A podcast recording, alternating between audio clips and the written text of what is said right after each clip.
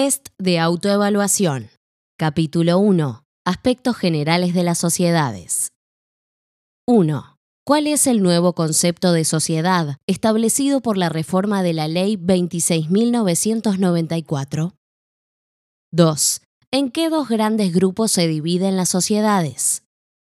3. ¿Cuáles son las sociedades incluidas en la sección 4 del capítulo 1? 4. Enumere cinco modificaciones instauradas por la Ley 26.994 y explíquelas brevemente. 5.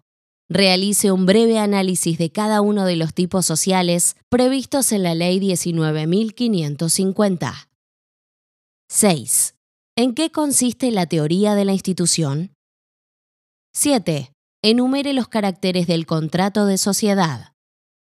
8. ¿Qué diferencias existen entre los contratos de organización y los de cambio?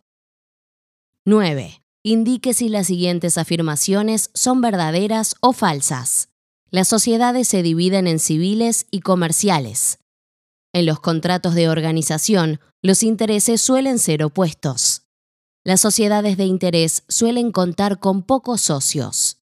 En cuanto a la naturaleza jurídica del acto constitutivo, la ley de sociedades adopta la teoría del contrato bilateral.